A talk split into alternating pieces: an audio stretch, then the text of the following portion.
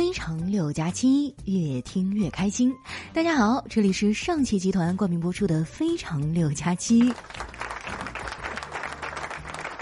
春天来了，万物复苏，我们家楼下的花都开了，可是我的桃花却一点动静都没有。我哥看我因为感情啊，天天闷闷不乐的，就过来安慰我。他说：“老妹儿啊，别难过了，不就是没有对象吗？相信哥，你的意中人啊，是一位盖世英雄。”总有一天，他会身披金甲圣衣，驾着七彩祥云来娶你的闺蜜的。我冲他翻了个大白眼儿，我说：“哥呀，以前呢，我是个纯粹的唯物主义者，是你让我相信人定胜天这个理论，因为你是真的能把天儿聊死呀。”看我哥没说话呀，我一边穿外套一边说：“我一会儿要出门买点东西，有什么想要的吗？我给你捎回来。”我哥说：“你给我捎个妹夫回来吧。”哎呀，问题不大，我打扮的漂亮点就行了。不过到时候要是有人跟我搭讪叫我美女，我该怎么办呀？我哥说：“那还用问？赶紧扶着盲人过马路啊！”你说他多损啊！我哥真的是锅台上长竹子，损到家了。之前啊，有一次去相亲，他陪着我一块去的。我还没说话呢，他上来就问人家：“你有车吗？”对方啊听完一愣，说：“有。”我哥又问：“那你有房吗？”对方回答说：“有。”我哥还不甘心，问：“那你有存款吗？”对方迟疑了一下，说：“有。”我哥想了想，说：“那你走吧，我老妹儿配不上你啊。”你们给我评评理，哎，这是亲哥能干出来的事儿吗？我们家啊，也就我嫂子能治得了他。我哥现在啊，在一家互联网企业做主管，每个月税后呢，能有两万左右的工资。但是他的工资啊，要一分不少都交给我嫂子，而且他一个月的生活费啊，就五百块钱。你敢信？今天啊，我哥和我嫂子要零花钱，说他想买条烟，我嫂子没接这话茬，而是说。老公啊，你知道年终促销就要到了吗？所有的商品都要打折，最低的只要五折。我哥说促销怎么了？跟我有什么关系啊？我也不网购啊。我嫂子还笑了笑说：“我只是想说，这个时间段什么都打折了，所以你的零花钱也打五折。你看看结婚有什么好呀？对不对？”不过两个人在一起久了，确实会比较默契。你们知道默契的最高境界是什么吗？大概就是啊，能听懂对方说了一半的话。举个例子啊，那个谁把那个什么给我拿过来。我就特别羡慕那些啊结婚好多年还是很恩爱的夫妻。之前啊我去公园玩，就碰到了一对儿，这老两口啊手挽着手在公园里散步，可能是走累了。老奶奶提出来想租一辆双人脚踏车，老爷爷同意了，然后两个人啊就骑着车在公园里悠闲的逛着。后来呢遇到一个斜坡，他们费了九牛二虎之力啊才骑上去。骑上去之后呢，那个老爷爷汗流浃背啊，呼了一口气说：“哎呀，累死我了，终于上来了。”这老奶奶呀也呼了一口气说：“幸好我刚才啊一直捏着刹车，要不然就滑下去了。”我什么时候能拥有这么美好的爱情啊？前几天啊，我跟他们出去喝酒，喝的有点多了，拿起电话翻开电话本，结果那些名字一个比一个陌生，我都不知道该打给谁。当时啊，我觉得自己失败极了，因为这个哭了一宿。第二天早上醒来的时候，我才发现拿错了，那个手机不是我的。更让我心塞的是啊，我爸看我起来了，非让我去菜市场买鸡蛋，说最近鸡蛋在促销，晚了就没有了。没办法，我只能拎着篮子去了菜市场。入口第一家就是卖鸡蛋的，这老板看起来很和善，我就问他：“老板，鸡蛋多少钱呀？”老板说：“那得看你要多少了，买的越多越便宜啊。”我想了想啊，就把这篮子递给他，我说：“那给我装，装到免费为止。”说起来啊，我还挺喜欢鸡蛋的，它应该是性价比最高的蛋白质了。别的不说啊，减肥的时候多吃鸡蛋肯定没错。之前我有一网友，他告诉我一个减肥的小技巧，就是每天早上起来呀，空腹喝一杯水，中午吃一个鸡蛋，晚上一碗稀粥，然后呢，每天跑十公里，五百个跳绳，二百个蛙跳。我跟你讲啊，这招特别好使。我这个网友啊，之前一百八十多斤，现在连人带盒啊，才五斤多。开个玩笑哈，他还活得好好的，就是身体状态呢，大不如从前了。说起来呀，我跟他还挺有缘分的，我们俩是打游戏认识的，他经常带我上分儿，但是我的水平你们也知道哈，就是特别菜。有一次啊，他实在是忍不住了，跟我说：“佳琪啊，你还是别玩游戏了，你去送外卖吧，你也太能送了。”后来啊，我们俩还线下见了一次，他人长得还不错。高高大大、白白净净的，完全长在了我的审美点上。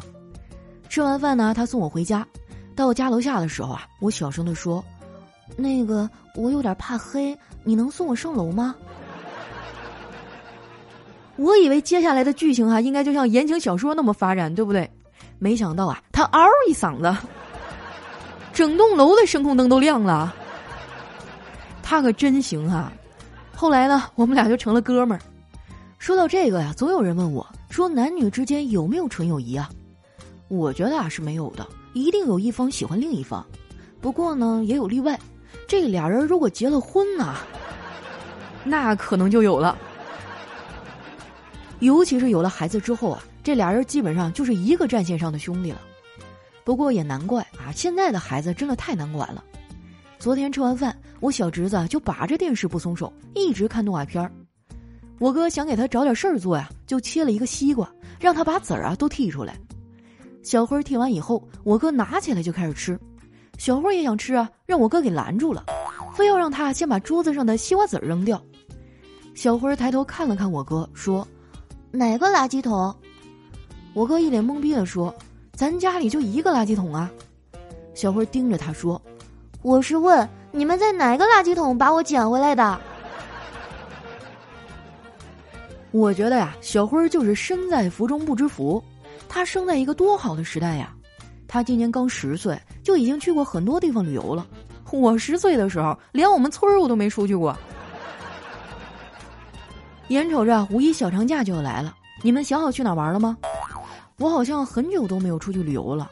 最近一次出去玩还是前年五一的时候，我坐火车啊去了一趟云南，那次坐的我呀真是生无可恋。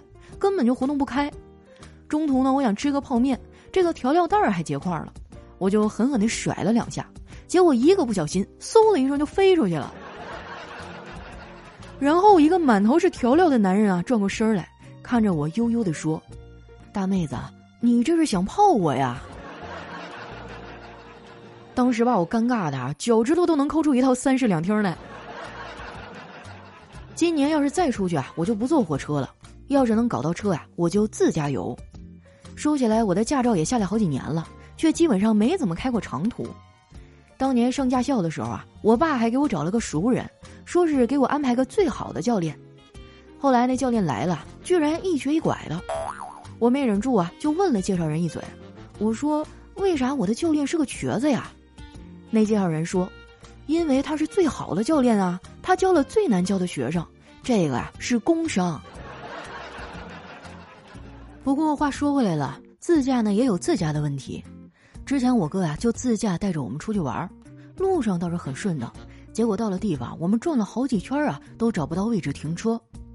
我哥一开始啊还挺有耐心的，后来开着开着，他突然啊就面色凝重的说：“咱们的车好像坏了，你们有没有觉得车在抖啊？”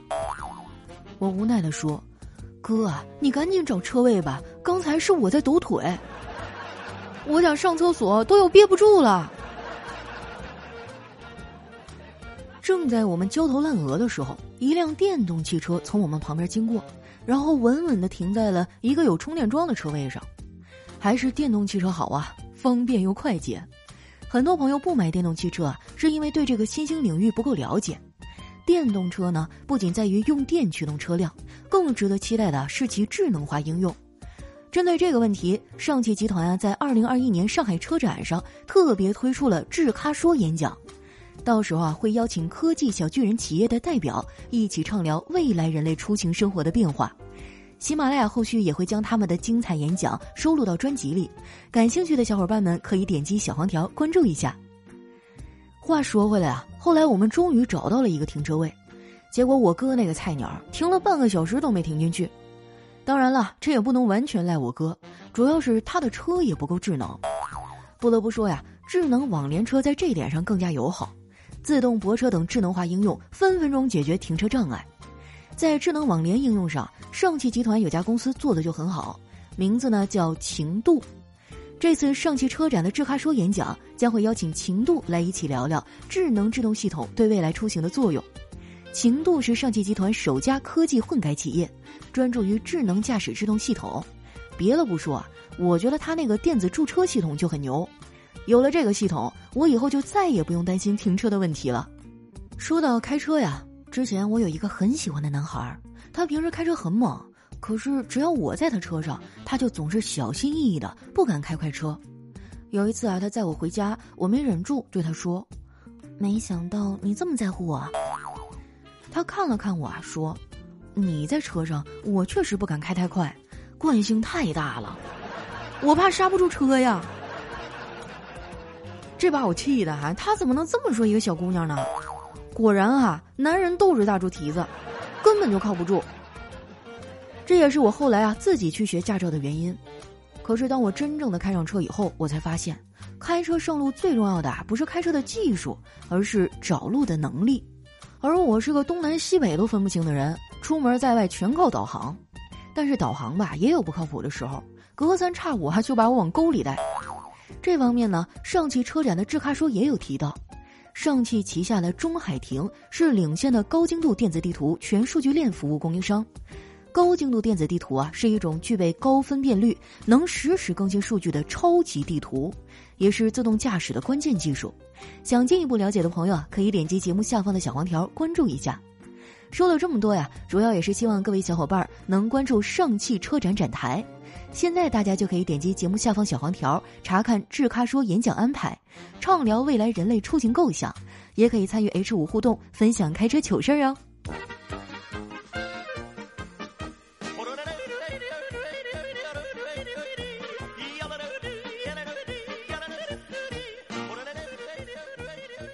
段音乐，欢迎回来，这里是上汽集团冠名播出的《非常六加七》。喜欢我的朋友，记得关注我的新浪微博和公众微信，搜索“主播佳期”，是“佳期如梦”的佳期。最近呢，我会在公众平台上啊发放上海车展的门票，对车感兴趣的朋友啊，可以多多关注一下。那又到我们留言互动的时间了啊，看一下，首先这位听众呢叫芒果九五二七。他说：“佳期啊，听完你这期节目，我要好些时间不能听了，因为我要回我们村啊，准备三月三的山歌比赛。我们村能不能赢，就看我了。哎呀，我们广西三月三又放假四天，好烦好烦啊！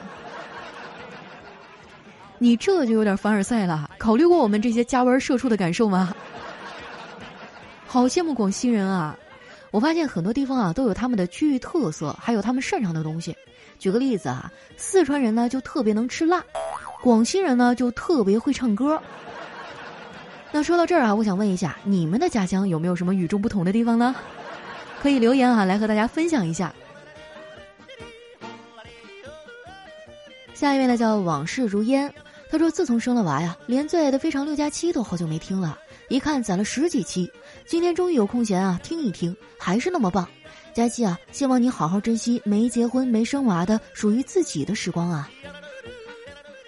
哎呀，以前我也没觉得带娃有多困难啊！自从我哥和我嫂子把两个熊孩子甩给我之后，每天啊都是一个头两个大呀。因为你会发现，世界上这种叫熊孩子的生物，它根本就不讲道理啊。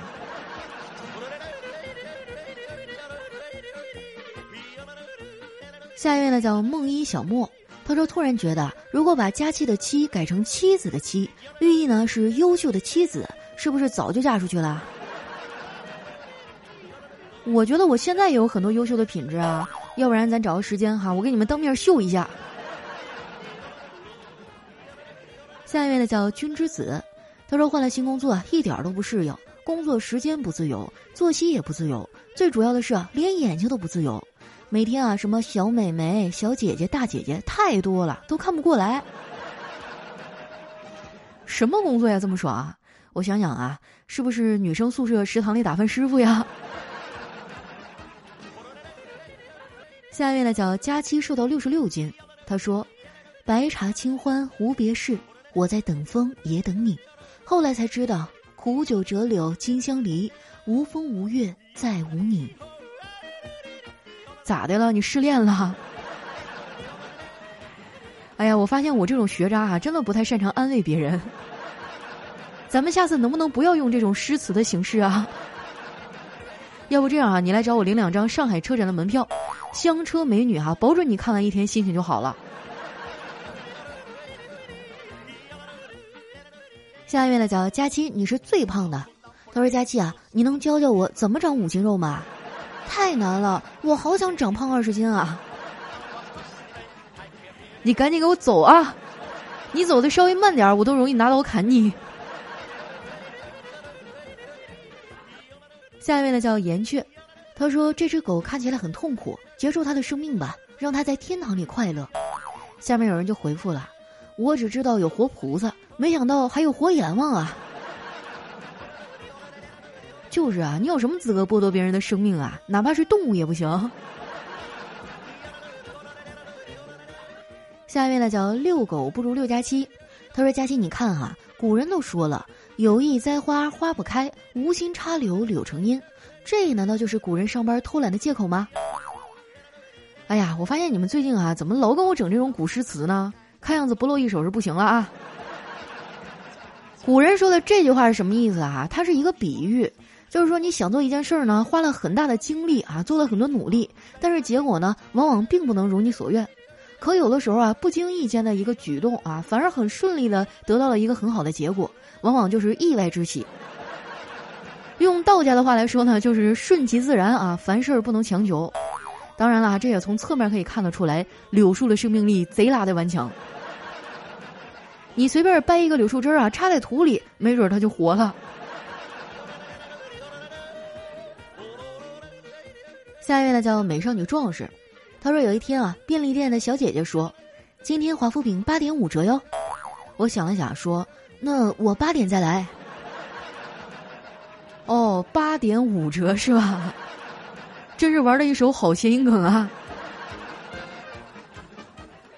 下一位呢叫最爱罐头，他说：“佳琪啊，你的车是卖了吗？怎么听不到你开车啦？”因为我长大了呀，我成熟了，我立志要做一个绿色的主播。下一位呢叫刘墩墩。他说：“刚从小卖部出来，点上刚买的红塔山经典一九五六，发现假期更新了。听着这期节目啊，三十秒以后，我按下了暂停键，踩灭了刚点的烟，返回小卖部啊，买了一包中华。不是我膨胀了，是七块钱的烟根本配不上这期节目呀！天啊，你没膨胀，我膨胀了。这么的吧，这包烟的钱我给你报销了，就从丸子下个月的工资里扣。”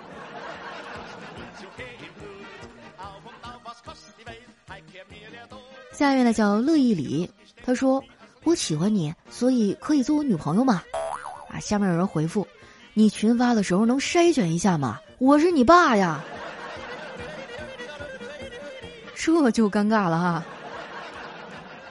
下一位呢叫消防员小乙，他说：“想象一下，如果你半夜突然被吵醒，发现有一只无毛大猩猩一边对着你啊发出亲嘴的声音，一边揉搓你的肚子。”这基本上就是你们家猫咪每天都得经历的事儿。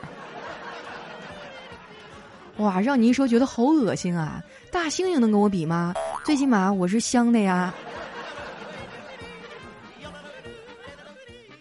下一位呢叫佳期家的土豆，他说有一个老师啊代课一个非常喜欢说话的班级，他说：“你们遇到重要的事情啊，在心里默默的说五十遍再说；如果有更重要的事儿啊，在心里默默的说一百遍。”有一年冬天啊，教室里生着炉子，同学们嘴里啊有节奏的说着，最后呢声音越来越大，九十七、九十八、九十九、一百，老师，你的大衣着火了！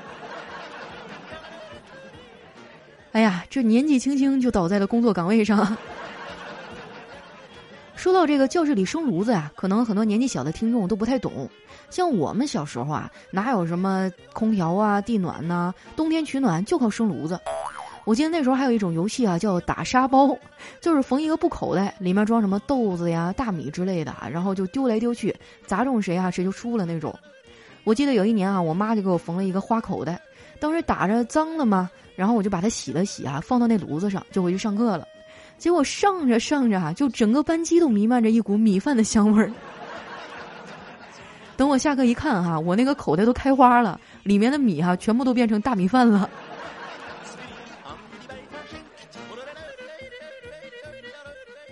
下一位呢叫逗你玩儿，他说有人在网上提问说被五步蛇咬了有毒该怎么办呀？啊，下面有个网友还神回复，你可以后退四十步诛他九族啊！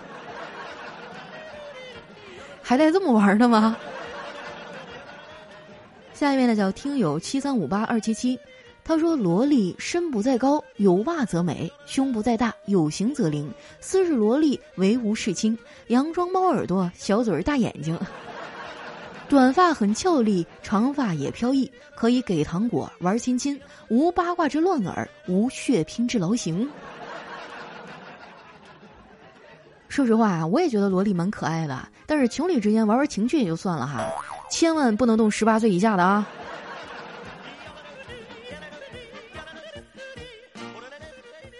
下一位呢叫一只夹心猫，他说从小我们就知道下雨天啊，千万不要在树下避雨。因为其他带伞的同学会过来踹树一脚，这我太熟悉了哈！我就是那个经常踹树的同学。下一位呢叫吃货兔子，他说早上去买鸭脖王，进门呢就和老板说：“老板，给我来三头六臂。”老板斜了我一眼哈，跟我说：“再给你来一盘麻辣小哪吒呗。”这老板也是个幽默的人哈。下一位呢，叫我爱柠檬茶。他说有一天啊，老公说：“老婆，我都跪了三个小时了，我能起来了吗？”老婆说：“你还没告诉我那个女的是谁呢？”哼，老公说：“那不是你做梦吗？我哪知道你梦里的丑八怪是谁呀？可我就是觉得憋屈。老婆，要不我把上次抢的那个三块八毛九的红包还给你吧？你就饶了我吧，我这腿都麻了。”老婆想了想说。嗯，你给我转三块八毛八吧，免得别人说我一分钱都不给你。当代中年男性的生存现状啊，可以说是非常的真实了。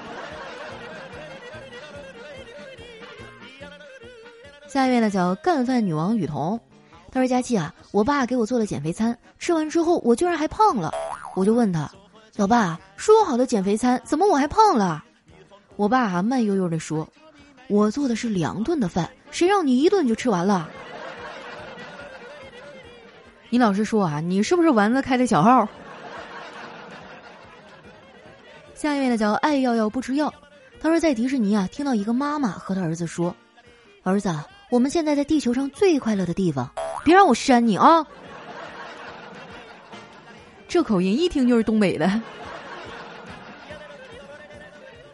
下一位呢，叫温暖的人。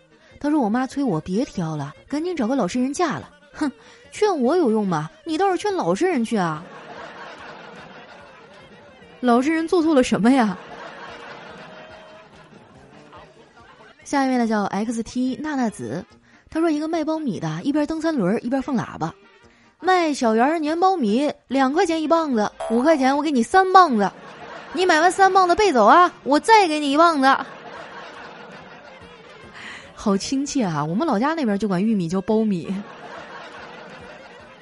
我小的时候还特别喜欢喝大碴粥啊，就是那个苞米粒儿搓下来熬成的粥，特别的香啊！我记得小的时候经常会听到街外面有人喊着叫卖啊，说大碴粥、咸鸭蛋嘞。可是来了上海以后，真的很久都没有吃过了。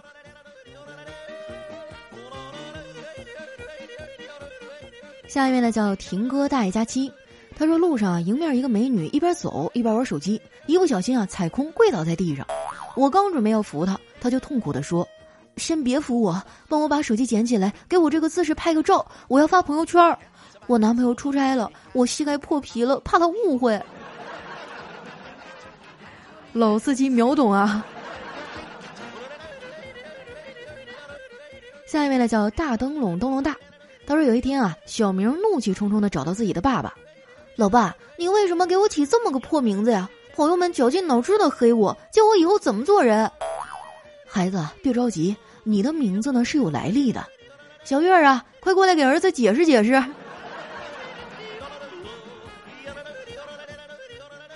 下一位呢叫不是死宅，他说如果樱花掉落的速度是每秒五厘米，那么两颗心需要多久才能靠近呢？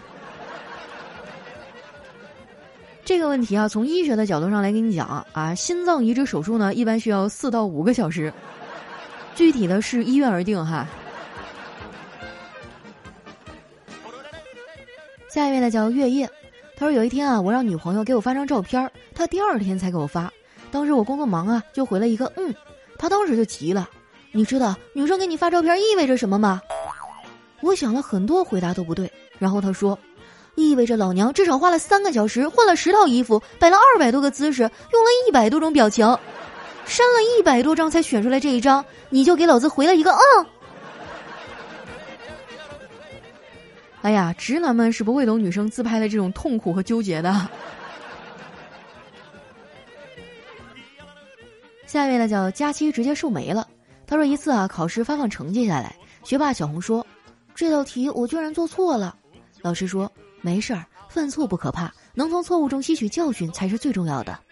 然后呢，老师又生气的说：“小明，你过来一下，这道题我教过你多少遍了，你怎么一错再错呀？”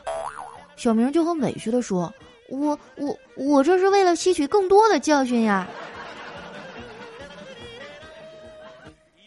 来看一下我们的下一位啊，叫望雨，他说有杠精啊，在网上问：“冰壶算什么运动啊？”然后下面有人回复说：“别计较了。”国家不也给你发了身份证吗？对啊，我发现现在网上有些人戾气太重了，我都怀疑他们抓周的时候抓的是不是键盘呢？来看一下我们的最后一位啊，叫逍遥逍遥。他说有一天啊，蚯蚓父子出门散步，走到河边饿了，蚯蚓爸爸呢就把半截身子伸进了河里，见到儿子还待在旁边，就骂道：“不想吃鱼了，还不赶快回去叫你妈烧水！”不知道怎么回事啊，居然还有点感动，父爱如山啊，有没有？好了，那今天留言就先分享到这儿了。喜欢我的朋友呢，记得关注我的新浪微博和公众微信，搜索“主播佳期”，是“佳期如梦”的佳期。上汽集团呢，在二零二一年上海车展上特别推出了智咖说演讲，对车感兴趣的朋友啊，可以点击节目下方的小黄条关注一下。那今天我们节目就先到这儿啦，咱们下期再见。